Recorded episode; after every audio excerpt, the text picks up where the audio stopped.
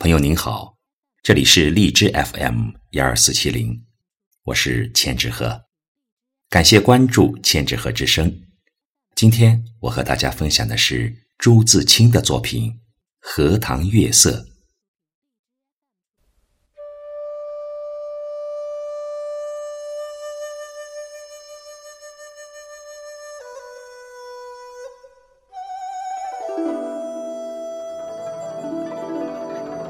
这几天心里颇不宁静。今晚在院子里坐着乘凉，忽然想起日走过的荷塘。在这满月的光里，总该另有一番样子吧。月亮渐渐地升高了，墙外马路上孩子们的欢笑已经听不见了。七在屋里拍着闰儿。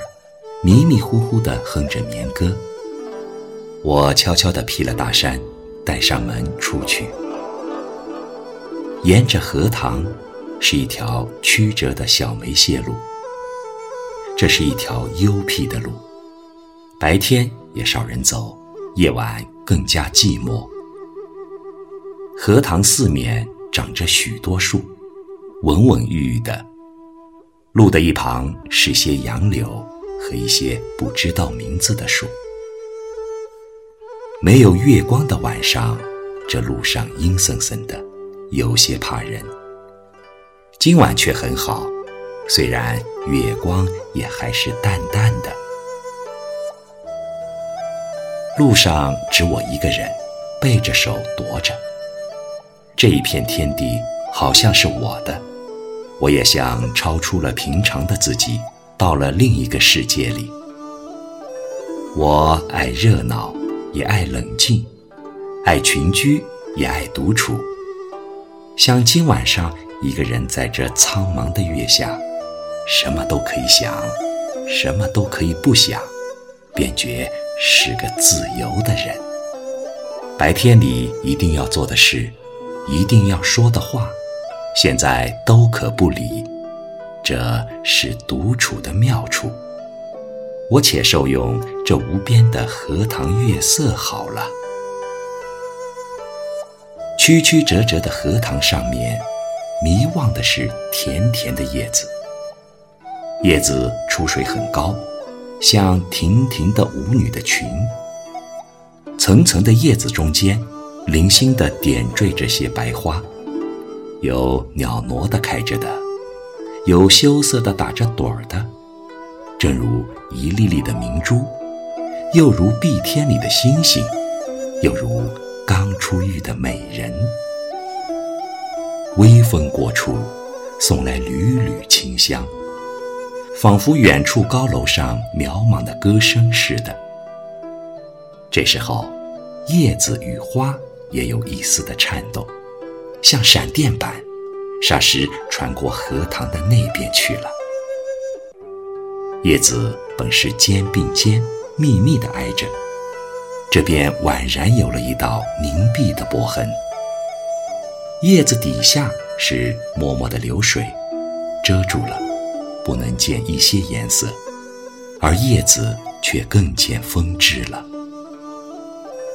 月光如流水一般。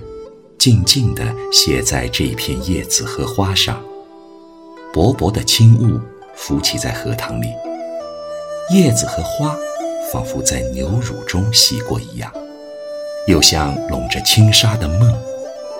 虽然是满月，天上却有一层淡淡的云，所以不能朗照。但我以为这恰是到了好处。酣眠固不可少，小睡也别有风味的。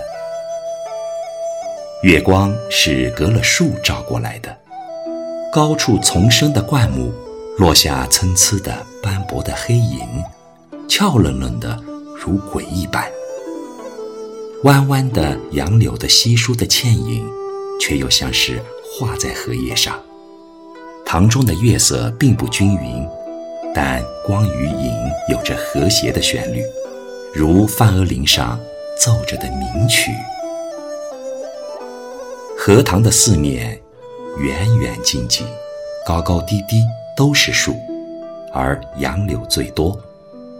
这些树将一片荷塘重重围住，只在小路的一旁露着几段空隙，像是特为月光留下的。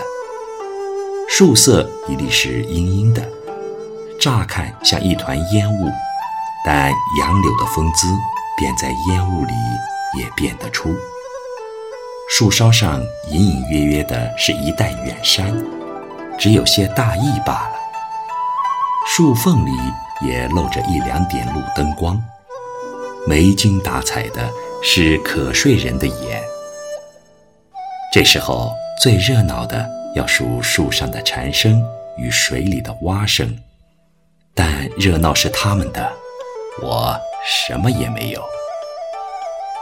忽然想起采莲的事情来了。采莲是江南的旧俗，似乎很早就有，而六朝时为盛。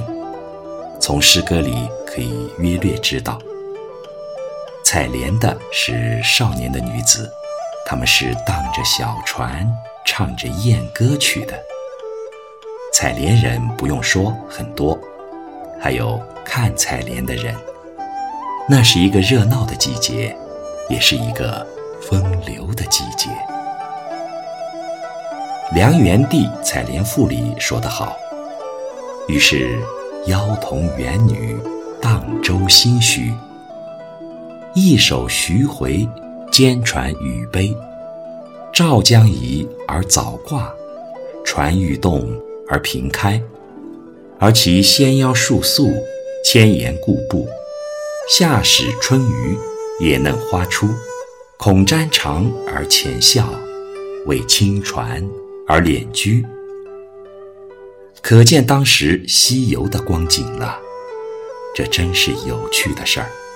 可惜我们现在早已无福消受了。于是又记起《西洲曲》里的句子：“采莲南塘秋，莲花过人头。”低头弄莲子，莲子清如水。今晚若有采莲人，这儿的莲花也算得过人头了。只不见一些流水的影子是不行的，这令我到底惦着江南了。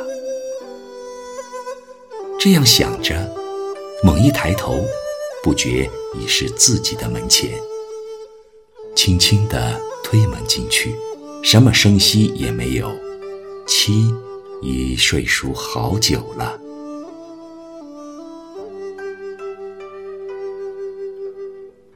今天的文章就为您分享到这里，更多节目欢迎搜索关注微信公众号“千纸鹤之声”。感谢你的收听。